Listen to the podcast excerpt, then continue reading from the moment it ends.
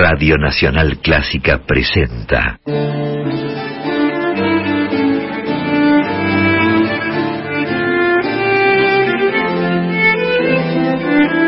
Clásica en La.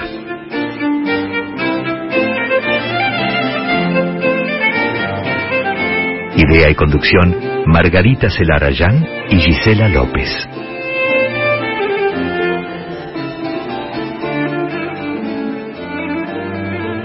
Hola amigos, hola amigas, ¿cómo están? Les damos la bienvenida a este espacio, a este Clásica en la, este programa que dedicamos a compartir eh, las creaciones, trayectorias, historias de compositoras y de directoras de todos los tiempos. Y hoy tenemos un programa muy, muy, muy especial porque estamos volviendo a salir en vivo desde el estudio de Radio Nacional Clásica, después de muchísimo tiempo. Estamos muy contentas, yo soy Margarita Celarayán y saludo a mi compañera, a mi socia, a mi coequiper que está por línea telefónica. Hola Gisela López, ¿cómo estás? Hola, hola. Hola Gisela, hola, hola. Bueno, Gisela estaba por línea telefónica, pero en este momento no la estamos escuchando. Así que les cuento, les cuento que estamos saliendo en vivo después de todo lo que sucedió, que ya sabemos, estuvimos saliendo grabadas, como toda la programación de Radio Nacional Clásica, desde el comienzo de la pandemia y esta semana se retomó la emisión en vivo, así que por eso estamos muy contentas, muy felices de estar compartiendo después de todo este tiempo el programa con ustedes en directo, de esta manera más inmediata y más directa, que es lo que nos permite la radio y lo que hace esencial a la radio como medio de comunicación. A ver, Gisela, ¿estás ahí? Estoy, estoy, estoy. Estaba tan emocionada y muy nerviosa por esta vuelta y entonces este, me, se me quedó el, retorno por allí. Buenas tardes, Marga. Un gustazo, una alegría realmente estar de nuevo, de alguna forma en mi caso puntualmente, casi directamente eh, en este aire de nuestra queridísima Radio Nacional Clásica, que de alguna forma siento que la estamos recuperando, ¿no? Eh, con este aire casi en vivo, con los programas que empiezan a, sonar de otra manera, con ese aire, con los nervios, con la expectativa. Eh, bueno, realmente como un reinicio, me parece a mí que estemos casi a fin de año, eh, en este tiempo tan complejo, ¿no? Que desde marzo de 2020 eh, nos cambió a todos la vida, en mayor o menor medida. Pero aquí estamos, Margarita, oyentes, un gusto de 18 a 20 por la clásica, la FM 96.7 desde Buenos Aires, de Argentina, como cada jueves, hoy casi casi en vivo directo y con muchísima información, noticias, detalles, entrevistas. Y claro, creo que vos ya lo dijiste, Marga, y lo decís siempre con mucha fuerza, este potenciar en cada programa los nombres propios, estas carreras artísticas, las historias tan vitales y muchas veces muy complejas, y también eventos que tratan, buscan modificar este esta búsqueda del equilibrio, me parece, ¿no? en el estado de situación en la música clásica en el mundo, pero en este segmento específicamente que siempre va a precisar más oxígeno y este conocer a creadoras de música de mucho tiempo que quizás han sido poco escuchadas o nunca grabadas, ¿no? Y eso es un compromiso que ambas tenemos en mayor medida Margarita Celarayán con su producción general, quien les habla desde este lugar de querer asistir a la posibilidad de comprometernos desde este medio humildemente por nuestro granito de arena, como decimos siempre, que es lo que conforma la playa, ¿no? cada granito de arena. Así que eh, reconocer también la trayectoria de las directoras que han pasado por aquí, pasarán muchos más. Bueno, también decirles, y con esto cierro, Marga, que después de unas horas, por suerte tenemos la posibilidad de ofrecerles todo este material todo lo que ha ocurrido los jueves de 18 a 20 en Clásica, en formato podcast, eh, horas después a través de dos plataformas, Spotify y iTunes. Y de esta forma realmente solamente empezar el programa. Exactamente, Gise. Eh, vamos a dar, ir dando comienzo a este programa que, como bien decías, eh, tiene ese espíritu, esa impronta que es esencialmente poner en valor y destacar la actividad de mujeres compositoras, mujeres directoras en diferentes momentos de la historia y también en la actualidad y resaltando todas esas acciones, como bien decías, lo venimos mencionando desde el comienzo, ¿no? Todas las acciones que se van desarrollando en todas partes del mundo, tendientes a eh, impulsar la actividad de eh, directoras y compositoras de hoy. Así que para eso estamos aquí en este Clásica en la y vamos a comenzar como hacemos habitualmente con un viaje en el tiempo y también en el espacio. A veces elegimos varias compositoras, a veces una sola para compartir historias y por supuesto muchísima música. Así que vamos a comenzar este Clásica en la tan especial en vivo finalmente desde el estudio de Radio Nacional Clásica. Lo vamos a comenzar con un viaje que nos va a llevar a Austria a mediados del siglo XIX.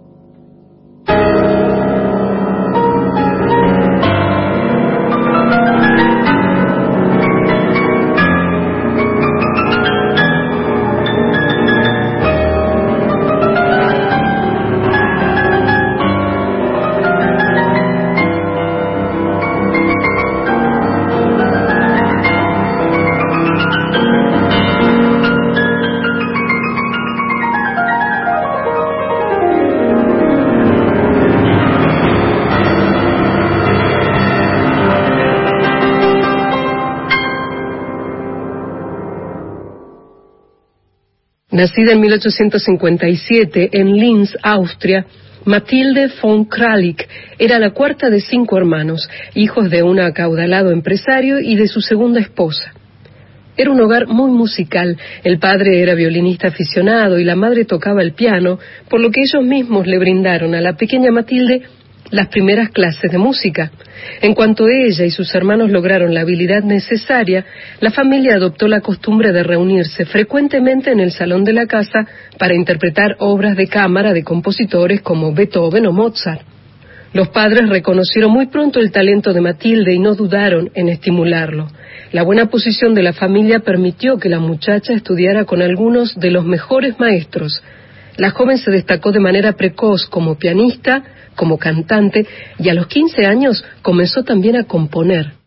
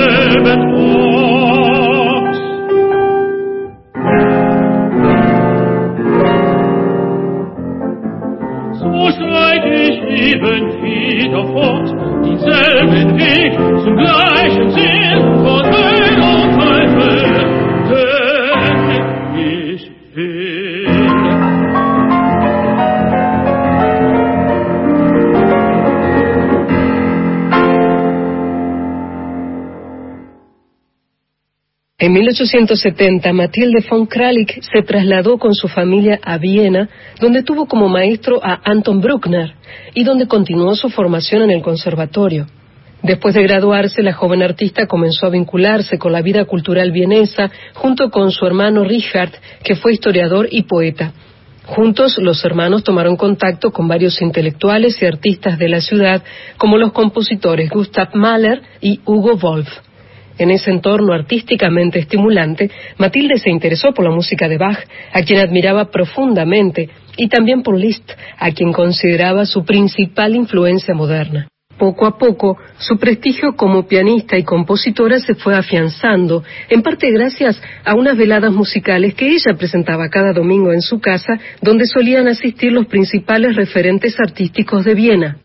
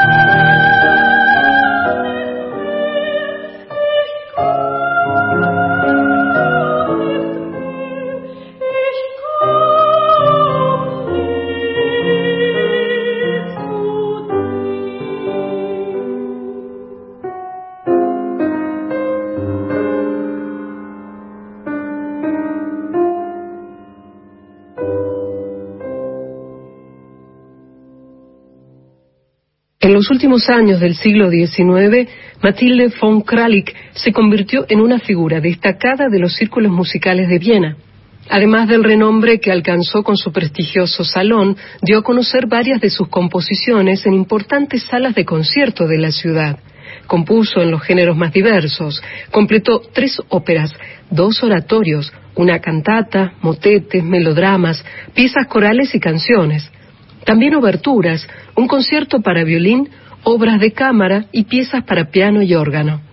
Siguió activa durante toda su vida, componiendo y actuando como pianista, como cantante, como organizadora de conciertos y como integrante de asociaciones como la Sociedad de Coros de Mujeres y la Comunidad Bach de Viena. Matilde von Kralik falleció en esa ciudad en 1944 a los 96 años.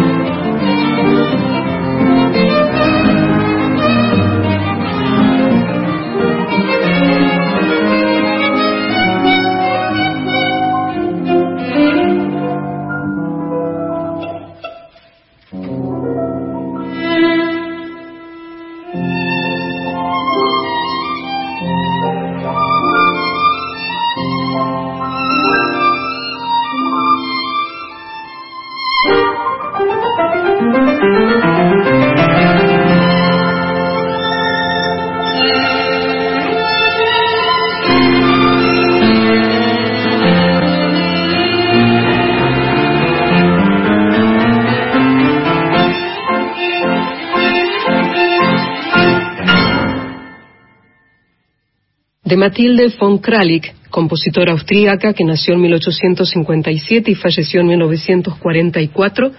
Primer movimiento del trío en Fa mayor. Aquí la interpretación en el piano de Georgios Fracos, en violín Laura Balboa García, en el cello Slokia Loulaki. Y antes escuchamos las siguientes obras de Matilde von Kralik. Preludio, Pasacalia y Fugato, la interpretación en el piano de Hegin Rapian. Luego, Lilas y Nuevamente florecen los prados, el tenor Donald George, al piano Lucy Mauro. Y luego, La luna ya está abajo, de Canción de Safo, aquí la soprano Georgia Trifona y al piano Danai Vrizio.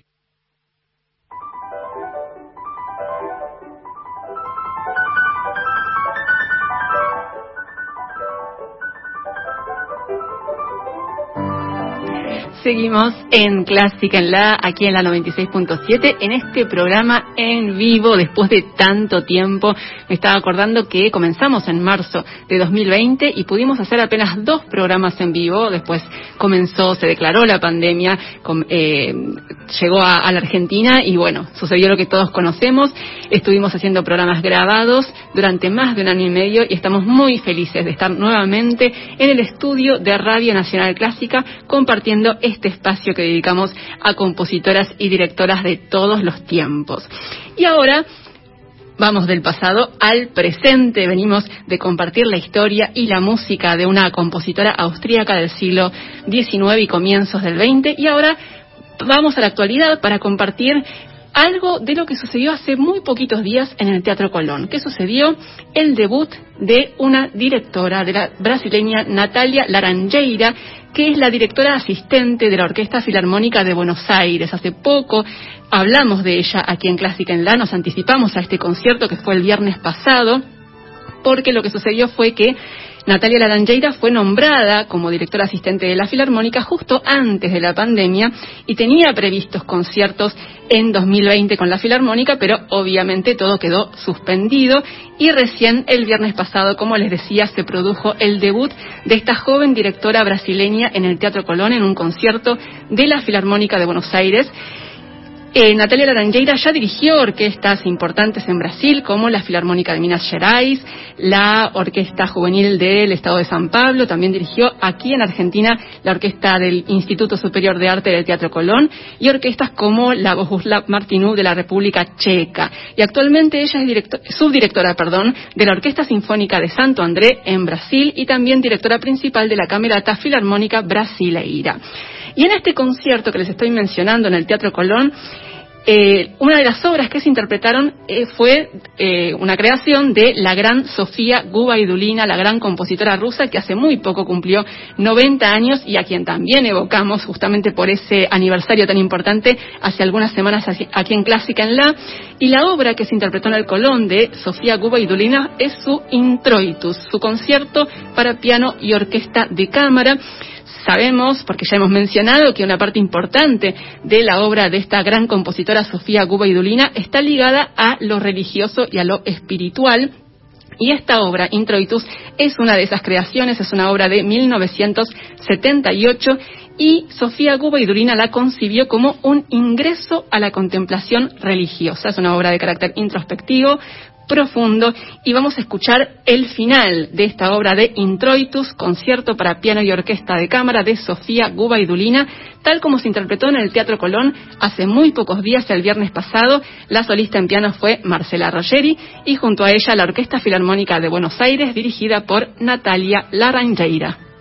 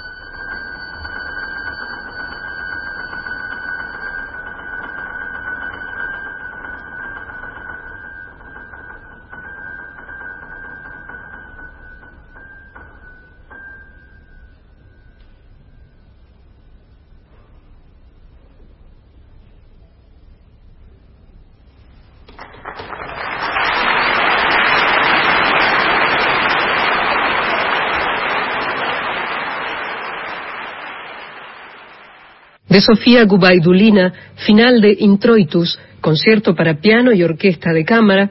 Aquí la interpretación a cargo en el piano de Marcela Roggeri, Orquesta Filarmónica de Buenos Aires, con la dirección de Natalia Laranjeira.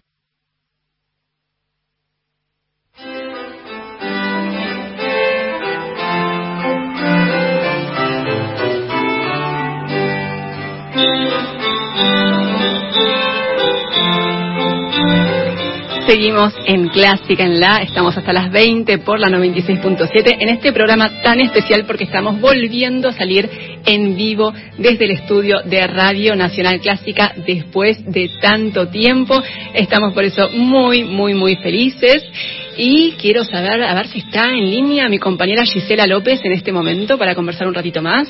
Gisela, ¿estás por ahí? Parece que sale desde otro universo, Margarita. No sé si vos me estás escuchando Te escucho, te escucho. ¿Me escuchás vos a mí? Te escucho perfecto. Bueno. Eh, espero que la recepción sea buena simplemente para hacerle saber a los presentes que por cuestiones ajenas a lo que es el, tema radio, eh, en mi caso estoy yendo de esta forma, eh, menos que directo, pero bueno, tratando de estar presente también en este segmento. Hablaba de Natalia Laranjeira, eh, que no una persona que estuvo en el Teatro Colón dirigiendo, ¿verdad? Sí, se, se escucha, se te escucha bastante, bastante inestable eh, por la línea, pero bueno, eh, sí, estábamos hablando justamente de Natalia Laranjeira y eh, quería comentar algo con respecto a un pequeño debate que se armó, no fue un debate exactamente, pero un intercambio que hubo en Twitter acerca del debut de Natalia Laranjeira eh, con respecto a las poquísimas directoras que han dirigido en el Teatro Colón. Eh, muy pocas. Eh, surgió un, intercambio a raíz de un posteo que hizo Laura Novoa, nuestra colega aquí en Radio Nacional Clásica, y eh, con los aportes de diferentes usuarios de Twitter eh, fuimos eh, pensando a ver cuáles habían sido las directoras que habían dirigido en los últimos tiempos. La primera, allá por 1949, fue Celia Torrá. Y después recordamos algunas como Ligia Amadillo, también Ji Sun, Carmen Moral, María Guinán y no muchas más. Y eh, como consecuencia de este intercambio, Laura cerró con una reflexión diciendo algo así como, bueno, claro, fueron tan pocas que parece que cada una de ellas fuera la primera, ¿no? Eh, es, tremendo. Y eso me hizo acordar a algo que me comentaba la musicóloga Romina de Silio en una, en una charla que tuvimos eh, con ella el año pasado, eh, con respecto a lo que fue el estreno de una ópera, eh, si no mal no recuerdo, en la década del 50, eh, de una compositora en el, en el Teatro Colón, de María Isabel Curubeto Godoy, que fue la primera compositora en estrenar una ópera en el teatro. Y lo que sucedió en aquel momento es que en la prensa empezaron a, a decir en algunos medios, es la primera compositora en la historia que estrena una ópera, porque no se sabía que había habido otras en el pasado, ¿no?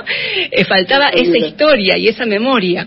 Eh, entonces, por eso sucede, eh, y sigue sucediendo, ¿no? Es, es realmente penoso, que parece que cada una de ellas fuera la primera. En este caso fue Natalia Laranjeira, quien dirigió un concierto en el Teatro Colón el viernes pasado, un concierto de la Filarmónica de Buenos Aires. Lo interesante es que Natalia Laranjeira, al ser ahora directora asistente de la orquesta, va a dirigir seguramente más conciertos de esa orquesta y ojalá sea el comienzo de una era en la que se puedan disfrutar más directoras talentosas ¿no? Porque siempre eso tiene que ser lo, primordial, ¿no? No es cuestión de que solamente porque sean mujeres talentosas, capaces, que las hay y muchas, porque venimos también hablando muchísimo de eso y venimos compartiendo muchas trayectorias y actividades.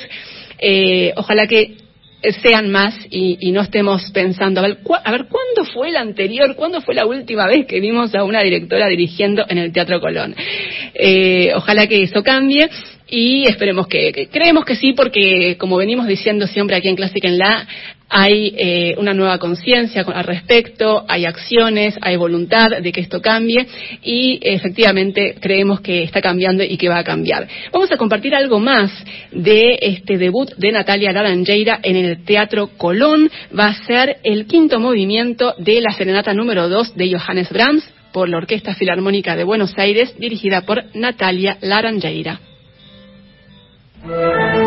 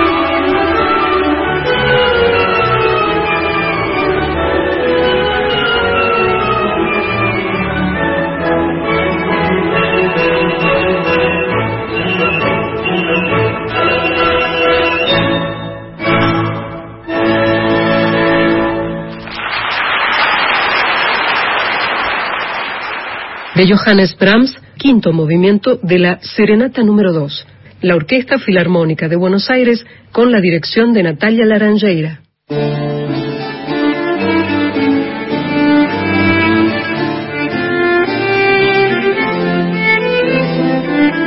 Seguimos en Clásica en la, estamos comenzando la segunda hora de este programa en esta emisión tan especial para nosotras porque estamos volviendo a salir en vivo desde el estudio de Radio Nacional Clásica. Y lo repito porque no lo puedo creer, es eh, realmente increíble después de tanto tiempo que podamos volver a eh, compartir el programa desde este estudio, es una alegría muy muy grande para nosotras. Yo soy Margarita Celarayán y estoy aquí en este estudio y intentamos una comunicación con mi compañera Gisela López. Tenemos algunos problemitas en la línea telefónica, así que les voy a contar yo, les voy a reiterar la información que ella comparte habitualmente y es recordarles que pueden seguirnos en las redes sociales, en Facebook, en Twitter y sobre todo en Instagram nos encuentran como arroba en la clásica, arroba en la clásica, así todo junto.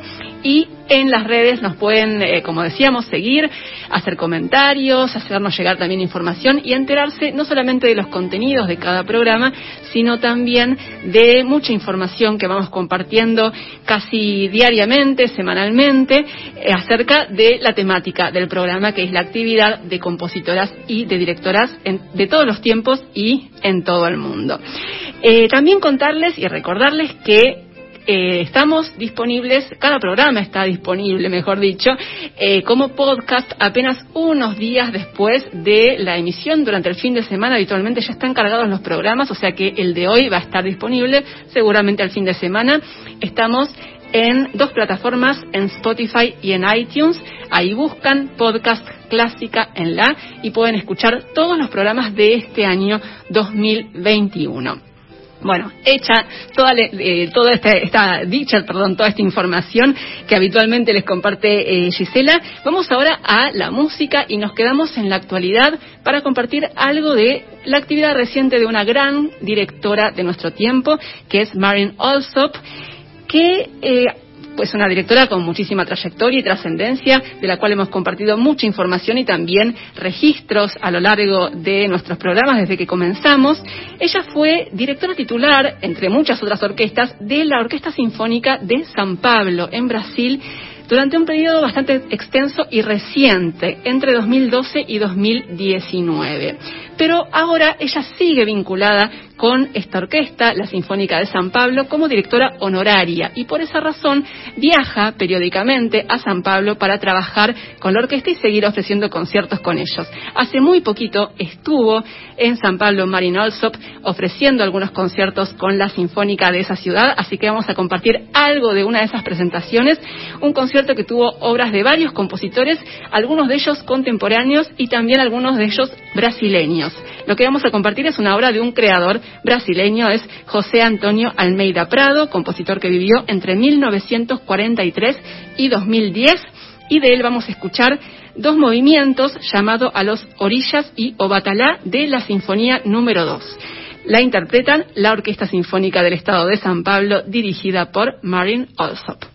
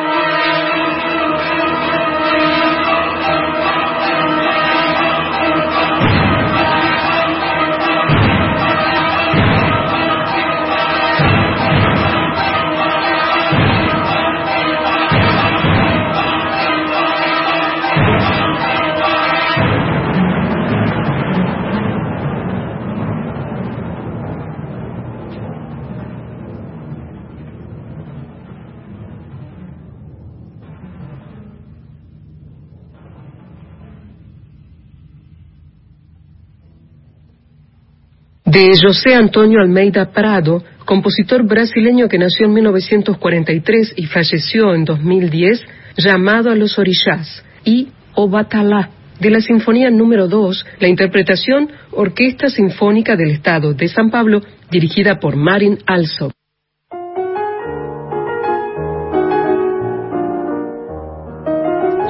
Y aquí en Clásica en la, cada vez que podemos, tratamos de conversar con alguna figura, alguna personalidad de la actualidad, alguna directora, alguna compositora, también en algunos casos investigadoras, musicólogas, para compartir trayectorias, experiencias. Y hoy tenemos un lujo, en un ratito nada más vamos a estar conversando con una de las más importantes compositoras en términos generales, compositores sin distinción de género de nuestro país, que es Alicia Tercián, un honor y un lujo para nosotras aquí en Clásica en La. En un rato vamos a, vamos a charlar con ella, pero antes vamos a empezar escuchando algo de su música.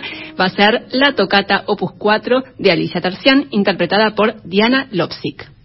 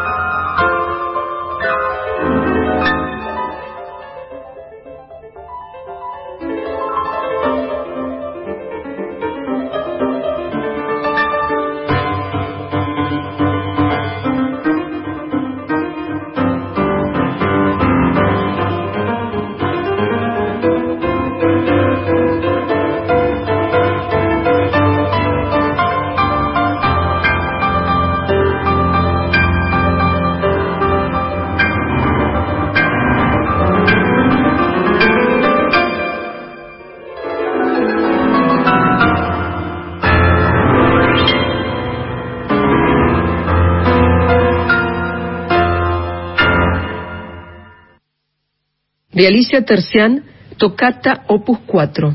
La versión en el piano de Diana Lopsig.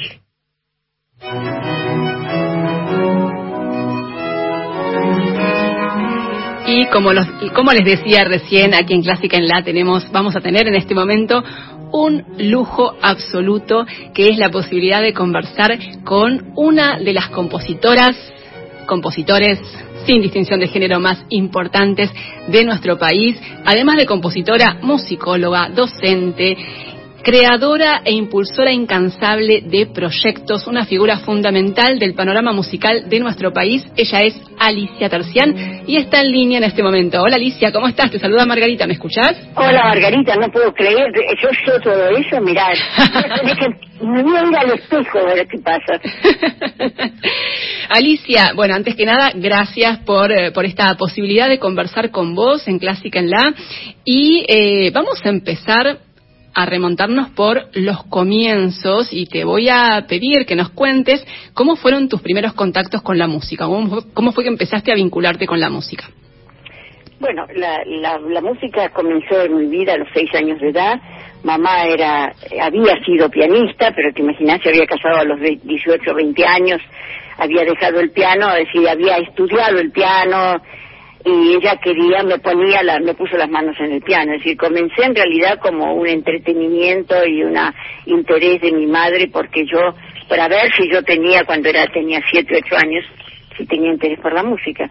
Como le pareció a ella que yo tenía una cierta sensibilidad y comencé a, a estudiar eh, piano, obviamente estaba en Córdoba, yo soy cordobesa, no, no soy porteña, soy provinciana. Eso es muy importante.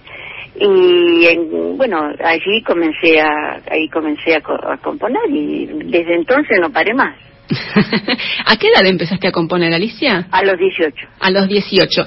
En el medio, desde esos comienzos que nos contabas recién, bueno, eh, comenzaste tus estudios formales, estudiaste en el Conservatorio Nacional y tuviste algunos grandes maestros, algunas eh, celebridades, algunas de las grandes figuras de la historia de la música de nuestro país, ¿no? ¿Algunas? Algunas. O diríamos las más grandes, ¿no? El maestro Ginastera, sí. el maestro Llanero, el maestro Ginardi, eh, era el director del conservatorio, ¿querés más? Y García Morillo también, ¿no? García Morillo en Historia y Estética de la Música. Es decir, eh, tuve los grandes de la música argentina, realmente. Es decir, yo me, me anoté, primero estudié piano, obviamente, era como con el maestro González. Acá ya se olvidan de las, de las figuras importantes que hemos tenido, pero Rafael González fue uno de los grandes maestros de piano que se formaron se formaron a muchos grandes pianistas. Yo no soy una gran pianista, fui muy buena pianista era, muy buena estudiante, pero aprendí, me puse al, me puso al piano él y Rafael González, todo el mundo se olvida. Acá hablan de las grandes figuras que son notables, y nadie se acuerda de la labor que hizo Rafael González en el, en el Conservatorio Nacional, formando a muy buenos, muy buenos músicos, con una técnica estupenda y un hombre exigente, pero genial, simpático, agradable, muy buena persona y muy buen músico. Tuve, tuve muy buenos maestros. Sí. Y entre esos maestros hay uno que se destaca por además la influencia que, sabemos que tuvo eh, sobre tu, vida, tu trayectoria, que es Alberto Ginastera. Siempre, cada vez que podés, destacás esa influencia. ¿Cómo era Ginastera como maestro?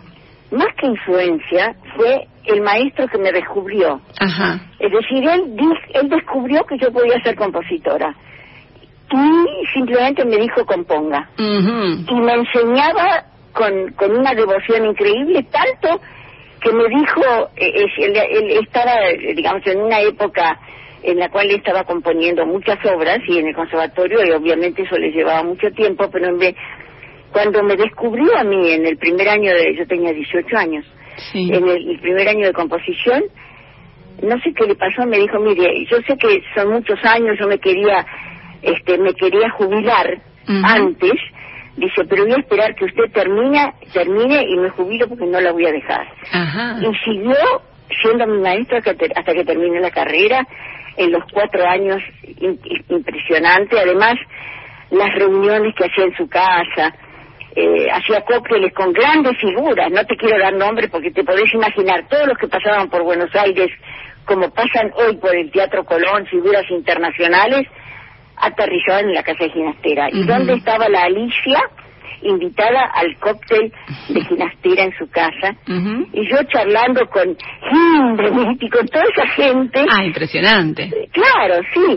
Es decir, yo tuve los tuve un privilegio enorme. Sí primero una gran familia, mamá, papá, abuela, personajes importantes en mi vida que han, han, han, aportado en mí lo que yo soy como preparación como persona, como ser humano, como mujer y como ser humano y como mujer inteligente. Abuela era había sido profesora en Europa, eh, una mujer de una gran este era, era muy reconocida acá en el ambiente armenio, por así yo soy de origen armenio, como la gran maestra. Ella había sido profesora, ella misma profesora en Armenia, es decir, en, en Armenia, claro, obviamente. Eh, ellos habían nacido en Grecia, pero bueno, se llamaban, se decían armenios a todos los que habían nacido fuera de Armenia y que eran de origen armenio. Sí. Es decir, tuve, tuve un privilegio de tener una abuela inquieta, y muy inteligente. Mi mamá, la, la filosofía era lo que ella adoraba, estaba todos los días leyendo, papá era un hombre muy fino. Lo que pasa es que ellos eran inmigrantes y bueno, habían tenido que poner un negocio. Pero mamá le gustaba la música, papá le gustaba el arte, pero tenían que vivir y tenían que criar a su hija. Y gracias a eso y al trabajo de ellos, yo pude formarme primero como desde el punto de vista económico en la carrera que yo quise sí y como hija y, y, y, nieta con una familia de una gran gran categoría calidad desde el punto de vista humano y profesional así y desde el punto de vista este eh, de filosofía de, de música de, de cultura Sí, tuve una familia muy muy especial. Éramos bastante locos todos. y esto que nos contás de tu familia, de, de este interés, eh, no solo por la música, por la, la filosofía, la literatura. la, la, abuela era, eh, digamos, eran, no, yo, era, yo soy de origen armenio, ¿no Y en la colectiva armenia, abuela era muy reconocida como una gran intelectual, porque la conocían de Europa, ¿no es cierto? Gente que venía de, Europa, de, eventualmente de, de, cualquiera de los países europeos, de, generalmente de eh, Francia, de, Grecia, muchos armenios vivían en de Alemania, aterrizaban para ver a la señorita, la llamaban señora Nunik. Ajá Monique eh, quiere decir, en castellano era Ana. Ah. Eh, y, y, mi, abuela era el personaje de la cultura armenia, en Argentina, claro, claro. Ella era, ella era reconocida, es decir, yo, yo viví en una familia muy, dentro de una familia muy culta, muy inquieta, que lo, lo único que querían era que yo fuera inteligente y estudiosa y que estuviera cercada por la música, por las artes, por la filosofía, por todo. Y esto que nos contás, Alicia, de esas influencias de, tu familia, eh, también tienen un, correlato con, con algo que, que, en algún momento contaste que, que, les estimulaba Ginastera también entre sus alumnos, que era ese aprendizaje que fuera más allá de lo musical, ¿no? Lógico, porque a mí no me, no, no me, no me no me educaron en mi familia para ser músico. Me educaron para ser una mujer inteligente. Una mujer inteligente y culta. Se dieron cuenta que yo tenía una cierta capacidad para la música y enseguida me pusieron los mejores profesores, tanto en Córdoba como en Buenos Aires, y yo realmente tuve grandes maestros. En Córdoba, la mejor profesora de piano era la señorita Molteni. Ajá. Señorita. La señorita, les decían así, claro. Señorita era. Sí, sí, sí, ella, ella estaba felicísima por su virtud de ser señorita, no me había tocado nadie. Bueno, ¿qué le vas a hacer? Son, otras épocas. Alicia, contame cómo, cómo es que se fue definiendo tu voluntad de dedicarte a la composición, porque contabas que en el conservatorio empezaste las clases de composición y Ginastera te eh, estimuló para que te dedicaras a eso, pero ¿cómo fue que, eh, que vos fuiste definiendo que te, te querías dedicar a eso? No, yo no definí no Definiste nada. A mí me gustaba la música. Eh, de repente, este, Ginastera me conoció en la clase de armonía y me dijo, usted tiene que estudiar composición porque yo sé que usted es compositora. Y dije, sí, maestro. Entonces, en la clase de armonía de él, él me, enseñaba politonalismo y yo escribía la, la tocata que, que acabas de, pasar. Y me enseñaba otro otro sistema y, y así eh, fui entrando en la, en la historia de la música, en, la, en, la historia de la creación de la música. Eh, no sé si estaría alguna vez en la historia de la música, pero en la creación de la música entré porque él eh, se dio cuenta de que yo tenía capacidad que yo ni sabía. Pero en algún momento sentiste que, que, querías hacer eso, que te querías dedicar a eso. No, no. ¿No? Se fue dando solo yo hice lo que tenía que hacer. Me decían, me enseñaban politonalismo, escribí una tocata. y entonces me decía, pero yo le pedí un ejercicio. Maestro, me salió esto. La tocata que escuchamos, sí. Entonces él me miraba y decía, bueno, como diciendo, ¿qué le voy a hacer con esta loca? ¿Qué hago? y él inmediatamente me, me, me escogió como si fuera su pupila, así, su, su verdadera alumna del, del alma. Desde el primer día de la... Yo tenía 18 años. Eh, vino Gindemita a, a Buenos Aires, estaba donde podía estar, en la casa de Ginastera, como hoy llega un músico de afuera y donde está en mi casa. Es decir, gente que yo conozco. Él era, no porque yo sea importante, pero él era un gran maestro. Entonces, ¿qué hizo? Yo conocí a Hindemith conversando en un cóctel en la casa de Ginastera. Sí, sí, sí. ¿Entendés?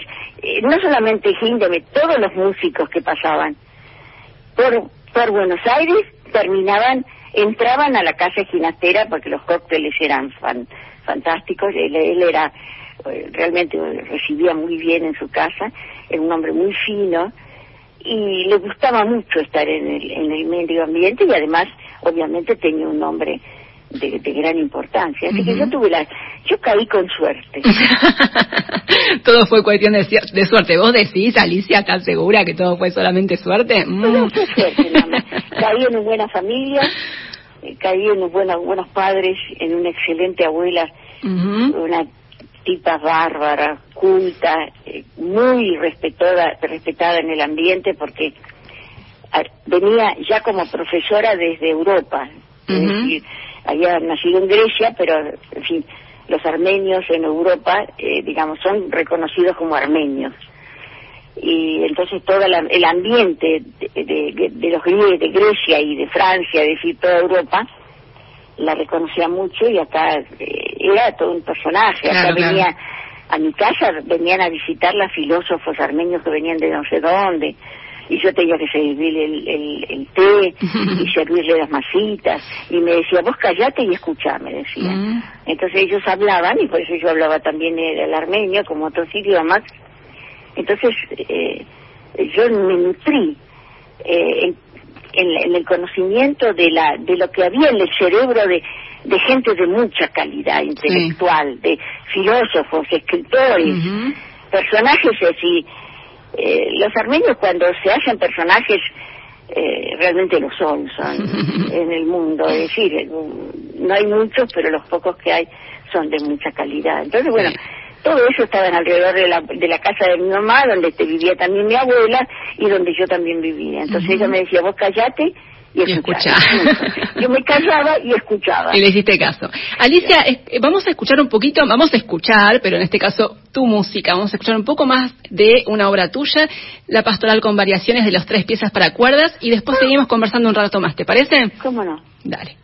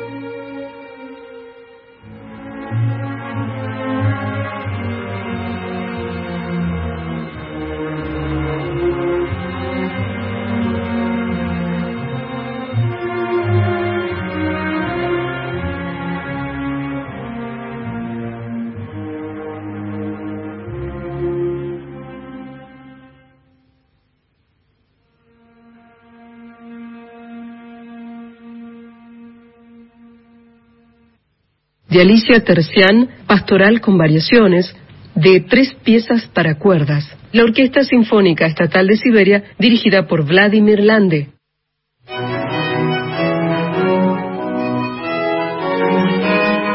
Estamos en Clásica en la conversando nada menos que con la gran compositora Alicia Tercián, que está en línea. Hola Alicia, ¿me escuchás? Estoy escuchándote, deja de lado el gran. Ah, bueno, pero es así, Alicia, te cargo, es así. Bueno, eh, mira, eh, quería que hablemos un poquito sobre el, tu actividad con la Fundación Encuentros que fundaste en 1968 de la cual se desprende el Festival de Encuentros. Contanos cómo surgió ese, ese emprendimiento que lleva décadas, ya más de 50 años de actividad.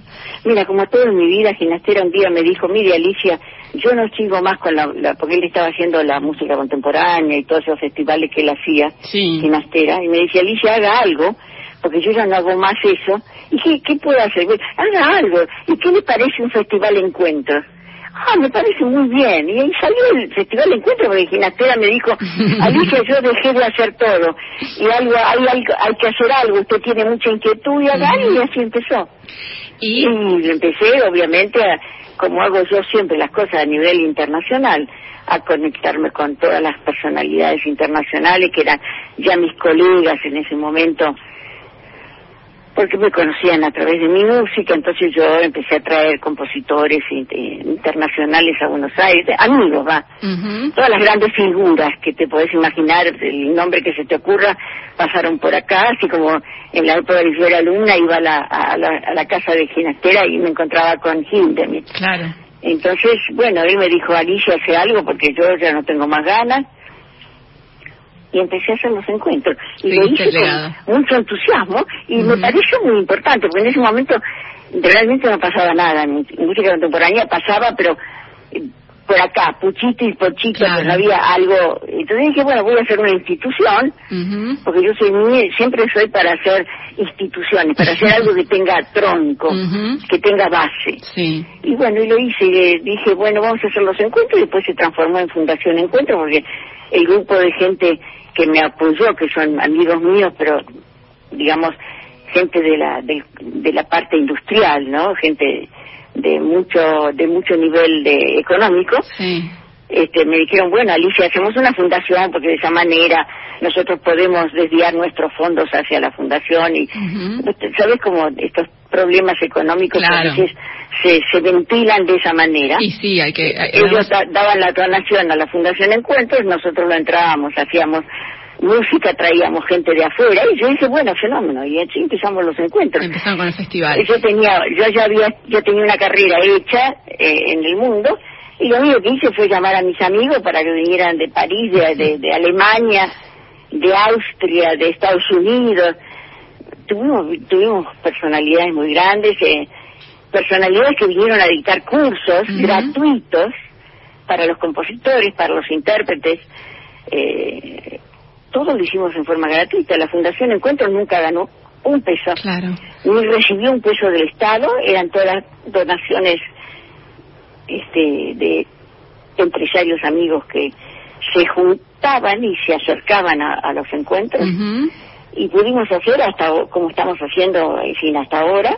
Sí, sí, sí, sí. Pero todos los años. Sí, todos los años. Trato de no dejarlo de hacer, pero tuvimos años que hicimos muchísimo más, porque yo era más joven tenía más entusiasmo, además iban, enseguida iba a Europa, los llamaba, venían, eh, además se sentían muy bien tratados, porque el grupo, ya estaba el grupo en cuentos y nosotros las interpretaciones las hacíamos con mucho nivel y para ellos era muy importante y las incorporábamos en nuestro repertorio y después, bueno, se hicieron amigos.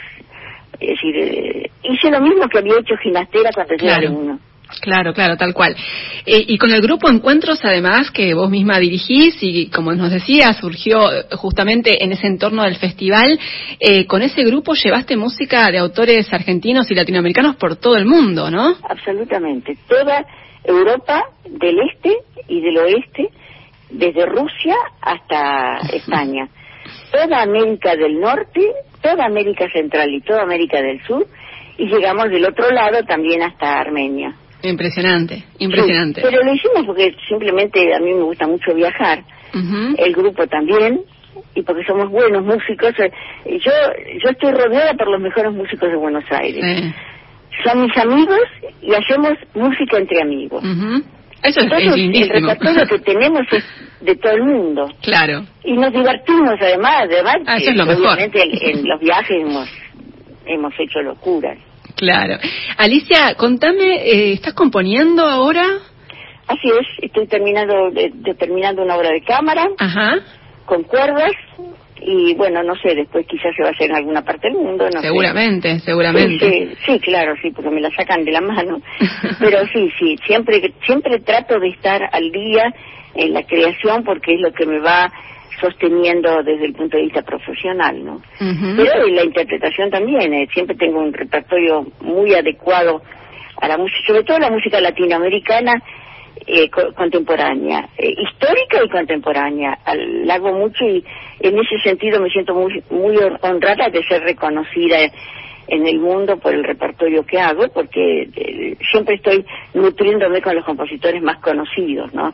Los, los más, no conocidos, los más actuales, a veces quizás no tan conocidos en nuestro país, pero los más actuales. Y eso me abre muchos campos desde el punto de vista interpretativo para mí y para el grupo, y además me permite difundir la música de mi continente, en la cual siempre agrego compositores argentinos, de hombres y mujeres, y de todas las épocas. No tengo un repertorio concentrado en una época. Siempre trato de incorporar gente nueva, gente joven, y en eso creo que hemos hecho bastante con el grupo Encuentros. Creo que hemos abierto el camino a muchos jóvenes compositores, que muchos de ellos ahora están como campana, y muchos de otros como, como él están en Europa, ¿no? Sí, además eso, ¿no? Eh, está siempre en contacto con, con los músicos de otras generaciones más jóvenes y estimulándolos, ¿no? Eh, pues normal. Claro. Además se me acercan solos, así que ni, ni los llamo, ellos me llaman por teléfono. Me gustaría conocerla, entonces vienen acá, toman un café, charlamos y, y los oriento, escucho las obras, o las veo, y las analizo, les doy algunas ideas, no no me gusta meterme en la creación de los demás, pero les voy dando una cierta orientación cuando encuentro que tienen mucho talento, saco la obra y la hago, la dirijo con el grupo. eh, a mí me gusta mucho la gente joven, a mí me gusta hacer lo que me han hecho a mí. Eh, mis grandes maestros, todos, tuve los mejores, eh, Llaneo, Gilardi, Ginastera, Ugarte, eh, las figuras eh, principales en mi época de la composición eh, argentina estaban en, estaban en las cátedras eh, de ellos yo. Sí claro. Yo yo soy digamos Ugarte y en, en, contrapunto el otro en el maestro Juraski en, armonía que era un genio, sí, ellos me formaron. Y además ellos eran muy muy generosos y a mí me gusta que la, eh, yo recibí mucha generosidad y, y, te gusta hacer lo mismo digamos con las nuevas me generaciones. gusta repartirse claro, claro, además no me cuesta nada. Eh, la dirijo en dos patadas eh, en, un instante vienen ellos y están contentos con la interpretación la pongo en un programa después la, la incorporo al repertorio y chao. Genial. Alicia Tercián, yo me quedaría muchísimo más tiempo charlando con vos, eh, pero bueno, el, el soy muy divina. Eh, decís una palabra y encima me sacás un montón de texto. Alicia, un placer enorme siempre conversar con vos y también un honor. Hacete cargo, Alicia Tercián, sos una gran compositora, una gran creadora y es un placer enorme conversar con vos. Nos vamos a quedar escuchando algo más de tu música, por supuesto, y te dejo un abrazo grande y un agradecimiento enorme. Te agradezco eso de grande y todo eso. Guárdatelo porque yo no me lo creo y la gente no se lo va a creer. Gracias, Alicia. Te mando un abrazo. Besito.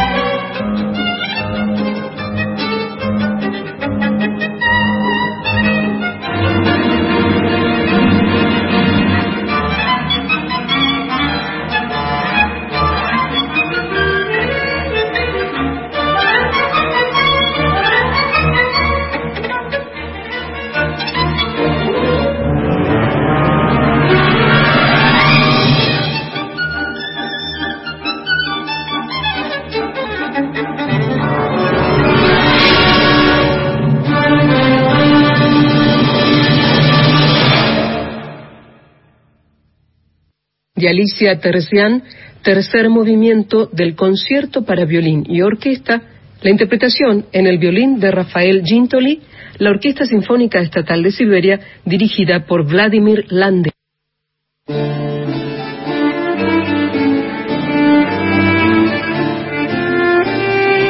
Y así llegamos al final de Clásica en la de hoy, de este programa tan especial, porque, como ya dijimos antes, eh, volvemos, volvimos de esta manera a salir en vivo desde el estudio de Radio Nacional Clásica con mi compañera Gisela López por línea telefónica. Tuvimos algunos problemitas, pero quería saludarla en el final. Gisela, ¿estás ahí?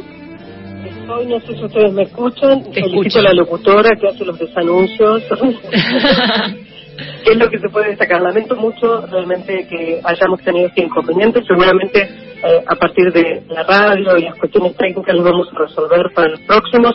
Gracias. Yo siempre me despido antes, Marga, de decirles, agradecer a toda la gente que estuvo siendo parte de esto, como estamos hablando de operadores, operadoras, seguramente por allí, Josué Hualpa, Laura Higa, eh, Ignacio Guglielmi, Diego Rosato, obviamente la producción general es de Margarita Celarayán, y seguramente vos tendrás algo para decir sobre todo esta alucinante experiencia de poder entrevistar a Alicia Sergián para nuestro programa y que nos queda corto un, programa de dos Sí, totalmente, nos quedamos cortos porque Alicia, además de ser una, una gran figura, una gran personalidad de la historia de, la música de nuestro país, es una un personaje divino, como habrán notado, y nos queda corto, nos queda corto tan poco tiempo de programa. Eh, esperamos en algún momento poder tener una charla más extensa con ella para que nos cuente más de toda, de toda su trayectoria porque es, es una, una gran personalidad y para nosotros un lujo enorme poder tenerla de esta manera, aunque sea por teléfono y en esta charla, en este primer programa en vivo de Clásica en la después de tanto tiempo, después de más de un año y medio. Giselle, nos vamos despidiendo y nos volvemos a encontrar el próximo jueves. Total, agradecer lo último a cada oyente que en su casa o en ese andar por la ciudad, por algún lugar, por otras partes del mundo, obviamente, gracias por la escucha atenta y mi parte decir que yo soy Gisela López junto a Margarita Senorrón. Volveremos el próximo jueves 18 horas. Que estemos bien.